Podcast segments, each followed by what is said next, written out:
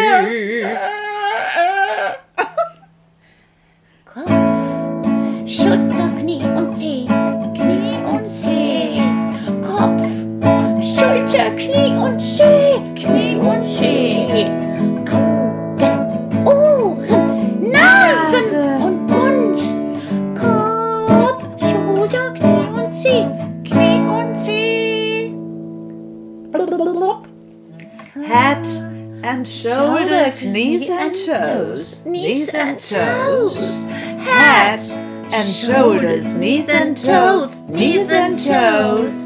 Eyes and ears and mouth and nose. Oh, oh. Head and shoulders, knees and toes, knees and toes. Kopf, Schulter, Knie und Zeh, Schulter, Knie und Zeh, Knie und Zeh. Augen, Ohren, Nase und Mund. Kopf und Schulter, Knie und Zeh, Knie und Zeh.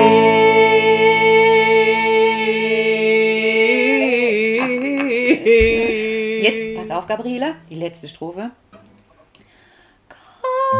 Kopf, Schulter, Knie und Zeh, Knie und Zeh. Kopf, Schulter, Knie und Zeh, Knie und Zeh. Augen, Ohren, Nase und Mund. Kopf, Schulter, Knie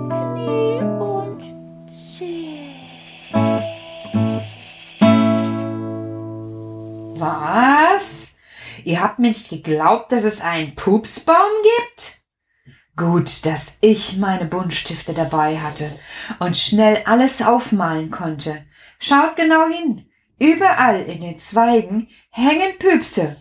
Und wenn Bilder auch noch duften könnten, wüsstet ihr jetzt ganz genau, dass die verflixt nochmal nach Knallpilz riechen.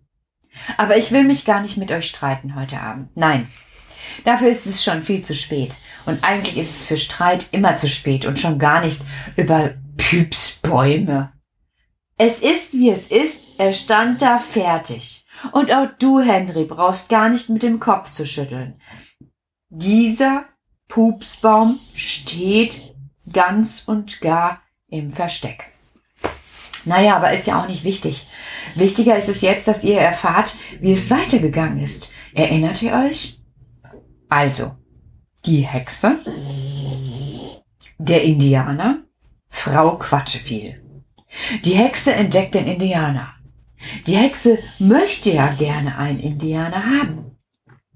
Frau Quatscheviel ist aufgeregt, weil sie weiß, dass der Indianer keine Hexe haben möchte. Weil der Indianer, der ist ja hierher gekommen und will gar nicht hier sein, weil der will wieder in sein Tipi zu seiner Nichochi.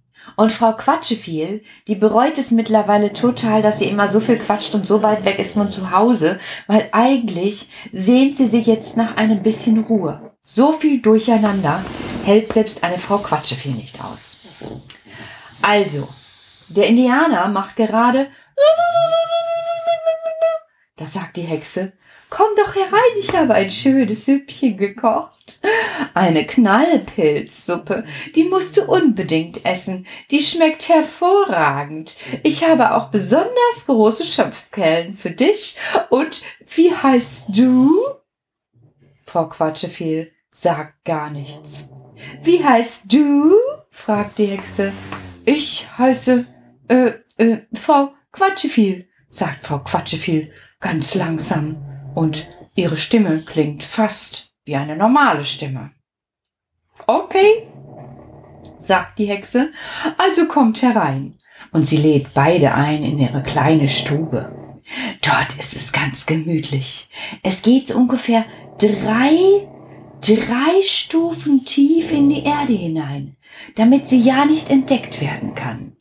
Und trotzdem hat die Hexe nach oben ein Guckloch, durch das die Sonne scheint, so dass der Raum sehr hell ist. Ihre beiden Hexenmöps liegen in der Ecke und schnarchen. Hört gut zu. Oh ja, es ist sehr gemütlich. Von den Kräutern geht ein Duft aus, denn die Hexe hat ihre Stube über und über mit Kräutern behängt. Das mögen Hexen, das wisst ihr ja. Am liebsten hat die Hexe Liebstöckel, weil sie so gerne einen Indianer lieben möchte.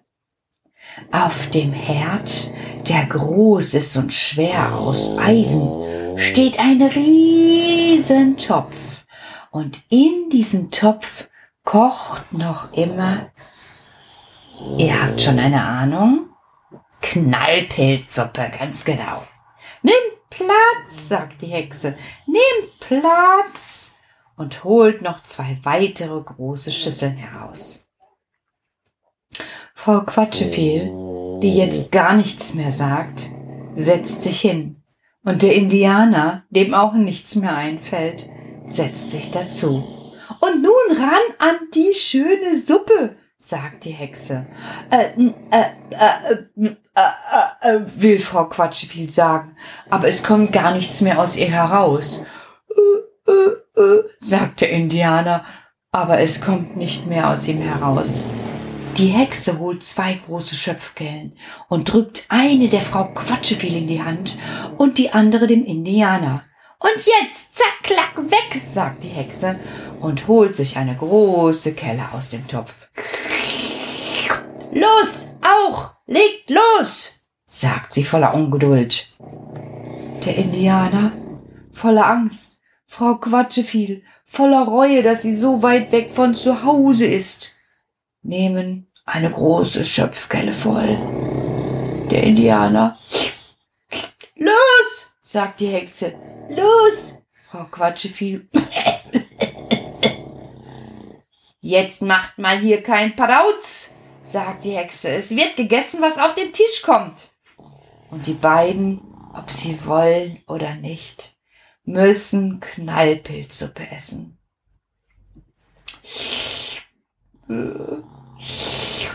Nach einer Zeit schmeckt sie schon gar nicht mehr so fürchterlich. Und die Hexe, die Hexe, die sagt immer wieder Bär, Bär, Bär, bis der ganze Topf leer ist. Oh je. Knallpilzsuppe hat etwas an sich, was ihr kennt von Sauerkraut oder Rotkohl oder von grünen Äpfeln oder zu viel Pflaumen. Knallpilzsuppe fängt an im Bauch zu rumoren. Und schon bald rumort es bei Frau Quatscheviel im Bauch und beim Indianer dazu. Hu, sagt der Indianer. Hu, ich habe so Bauchgrubbeln. Was? sagt die Hexe. Du willst noch mehr mümmeln? Und zack, gibt sie dem Indianer noch eine Kelle von der Knallpilzsuppe drauf. Und ob der Indianer will oder nicht, die Hexe schaut ihn so an, dass er ganz genau weiß, Diese Kelle wird nicht an ihm vorbeigehen. Oh, bald ist sie auch noch im Bauch, und er traut sich gar nichts mehr zu sagen, und es rumpelt und pumpelt, und er hört sogar Frau Quatschefiels Bauch neben sich auch noch rumpeln. Mit einem Mal springt der Indianer auf, und es kommt ein Riesen, ihr habt schon eine Idee, aus ihm heraus. Der Indianer merkt, dass seine Füße dabei leicht vom Boden abheben. Und im nächsten Moment lässt er noch ein und wieder heben die Füße leicht vom Boden ab. Der Indianer weiß, das ist seine Chance. Und er lässt noch einen Riesenpups, wedelt mit den Armen und tatsächlich fliegt er bis zur Decke. Das hat die Hexe nicht entdeckt, denn die Hexe hat auf Frau Quatscheviel geschaut, die in der Ecke sitzt und sich den Bauch hält. Du Hexe, sagte Indianer, kannst du mir nicht noch ein bisschen Knallpilze begeben? Da ist die Hexe sehr erstaunt, aber sie schenkt nach fünf große Kellen voll. Und der Indianer futtert und futtert und futtert und futtert. Diesmal besonders gerne und viel, bis der Bauch dick und voll ist, dass er fast schon platzt. Der Indianer reibt seinen Bauch und reibt ihn links und reibt ihn rechts. Und da fängt der Bauch an zu grummeln, so dass es ein bisschen weh tut. Aber der Indianer hält es aus und dann hält er einen Pups nach dem anderen an. Und der Bauch, stellt euch vor, der wird dick und dicker und ist schon ein bisschen rund und dann wird er noch runder und der Indianer hält den Pups noch mehr an und der Bauch krummelt und krummelt und wird immer dicker und dicker und dicker und dicker und in dem Moment, wo die Hexe sagt, und du, Indianer, bist mein Nachtisch, da lässt der Indianer ein Pups, wie ich ihn nicht, wirklich nicht euch vormachen kann. So laut und knallig ist er, und der Indianer wedelt mit den Armen, und schon hebt er ab und startet